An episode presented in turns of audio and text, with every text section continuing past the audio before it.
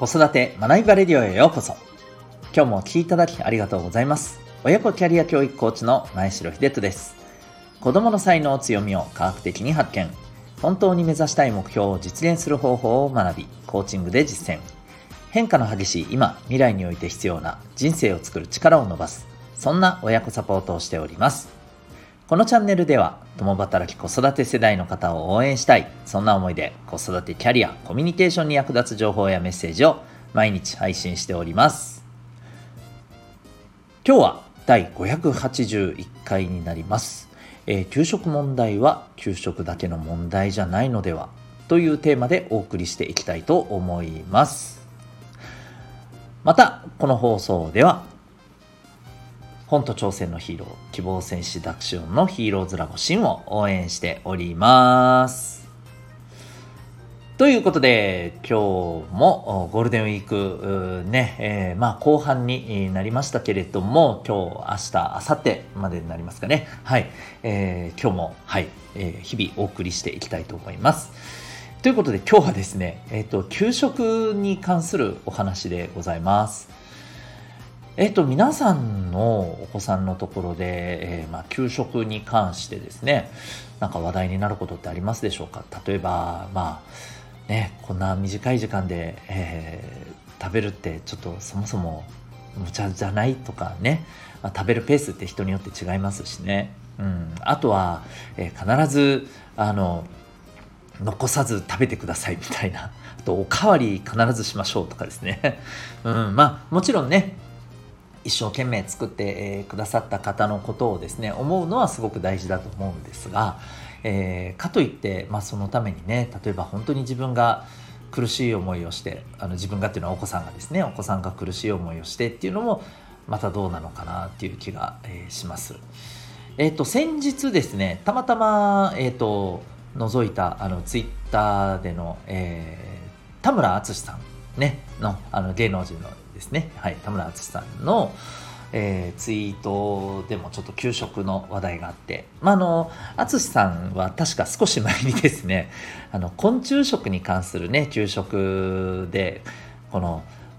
出すべきか否か的なね論理で、まあ、ちょっとねあの炎上気味になってましたけどもあのそれとはまた別に単純に給食のことについてちょっとつぶやかれてる、えー、ツイートがあってえー、でそこについてるいろんなコメントを見ててもね思ったんですけどこれなかなか難しいですよね。その給食って、まあ、それこそあの例えばしっかり食べるべきだっていう方とあもちろんねアレルギーとかそういうあの身体的なねものに関するのはもちろん別としてですよ。要するにあの苦手だからっていうことで、えー、食べないっていうのは何事だと、うん、そんなんだったらじゃあどこ行っても何もできないと。要するにこういうところに合わせるっていう、えー、ことを給食を通して学ぶことって重要じゃないのかという意見だったりですね、えー、逆に、えー、じゃあそれによって無理くりじゃあ食べなきゃいけないっていうプレッシャーでそれこそ学校そのものに行けなくなってしまったらどうするんだと。本末転倒ではないかという意見もあったり、うん、あとはもちろんね、あのえー、この辺ってやっぱりどうしてもこう個々の、えー、やっぱりこう思考とかねこういったところもやっぱ尊重すると。思考というよりも個々のそうですよね。やっぱりこうあの感覚とかね、えー、そういうところも大事にしようというところもあってまあここも確かにあると。であのこれどっちにも利があるなと思うんですよね はっきり言って。うん、で僕としてはなかなか難しいですけれどもまず基本的にはですね、えーと、全部食べるっていうことをもちろんね目指していこうと。でもちろん全部ねあの例えば僕も結構そういうタイプだったんですけれども、えー、そんなになんか好き嫌いがなくありがたい話ですけどね。で、なおかつ、例えば、まあ、苦手なものが出ても、うん、まあ、それはそれとして食べれはするよっていうところにまではいけるわけですよ。これ感覚的なところですけどね。あの、それはそれとしてっていう、僕今何気なく言いましたけど、このそれはそれとしてができねえよっていう人もいるわけですよ、やっぱりね。うん。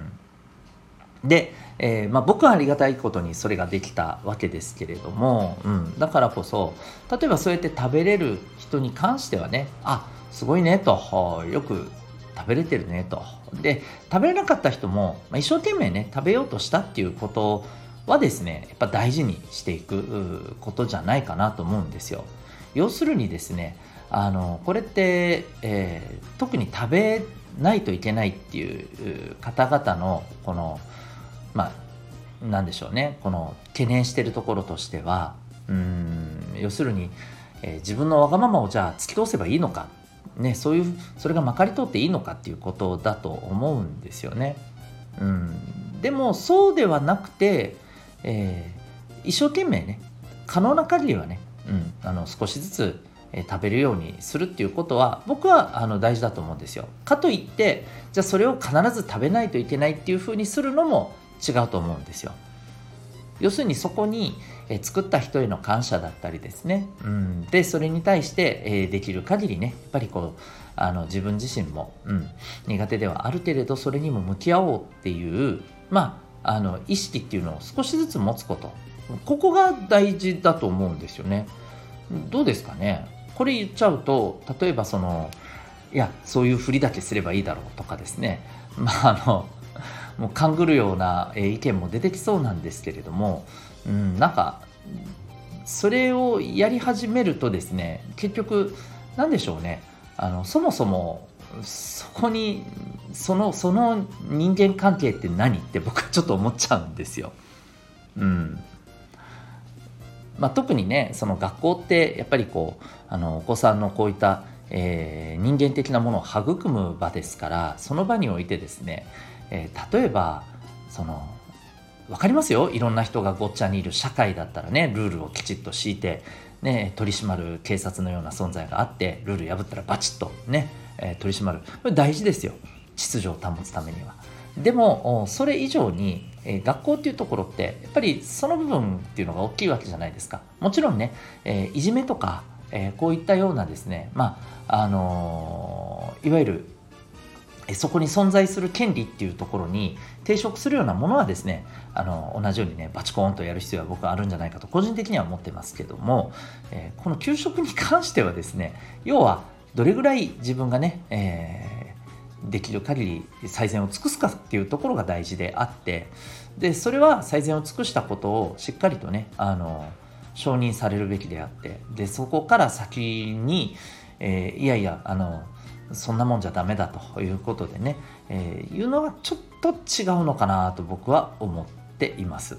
うん、両方のバランスっていうことを考えた時にやっぱこれだからバランスだと思うんですよね。うんだからこの部分がねすごく大事だと思うんですよだからもう単純に給食を食べる食べないっていうよりも、えー、その場の問題というかそこの関係性とか、うん、何を大事にするのかとか、えー、こういったところのお話になると思うんですよね。うん、何を育むのかっていう問題になると思うんですよ。ですので、えー、僕としては、まあ、そういう意見ではあるんですけれどもまあこれをねいやあの結果として出さなければ意味がないとおっしゃる方もいらっしゃるでしょうし、えー、ねまああのいやそれをやってしまったらっていうふうなねあのところにもなるでしょうし、うん、だそれ言ったらね例えばじゃあ他の授業でも苦手であっても結果を出さなきゃいけないの？とそういう理屈がまかり通っちゃうよねとかねもうなんかやり始めるとキリがなくなっちゃうと思うんですよ。うん、白黒つけるっていうことではなくてどこにねあの主眼を置いて、えー、じゃあそこだけはしっかり守った上であとはねどれぐらい柔軟に対応できるかっていうところじゃないかなというふうに思います。なかなかねこの給食問題難しいところではありますけれどもだからこそこういうことを通してうん、一番大事にするべきことって何だろうねっていうことを考えてみるのも、はい、重要ではないかなというふうに思います。ということで今日はですね、えー、給食についてちょっとお話をさせていただきました。最後にお知らせをさせてください。えー、まあ、さっき言ったですね、この結果をしっかり出すべきかとかですね、あのこれが必ずしも悪いということではないと思います。えー、これも一つの考え方であり、えー、まああのその大元になっているのは、えー、その人の持ってる価値観特性だと思います。でこのですねもともと持っている特性っていうものを知ることで、えー、まあ、自分の強みがどこにあるかお子さんの強みがどこにあるのかそれを伸ばすためには、まあ、どんな風に、えー、自分自身をあるいはお子さんがですね、えー、伸びるような環境を、えまあ、大事にしていけばいいのか、えいわゆるですねその人の才能を伸ばすための、まあ、レシピ、え取説がね手に入るというふうに思ったらいいと思います。ではそんなですねえー、特性っていうのをどうやって知ることができるのかと。実は、え指紋でそれが、え科学的かつ簡単に分かります、えー、科学的というのはどういうことなのかと占いじゃないのそれってと思われた方はですね、えー、ぜひ、えー、毎週ですねハイブリッドで行っております、えー、指紋ナビ入門セミナーをお受けいただけたらと思っております。全国どこからでもですね、オンラインでも対面でも受講できますので、興味がある方は、概要欄、ウェブサイトへのリンクを貼ってますので、ご覧になってみてください。それでは、今日も最後までお聴きいただきありがとうございました。また次回の放送でお会いいたしましょう。学び大きい一日を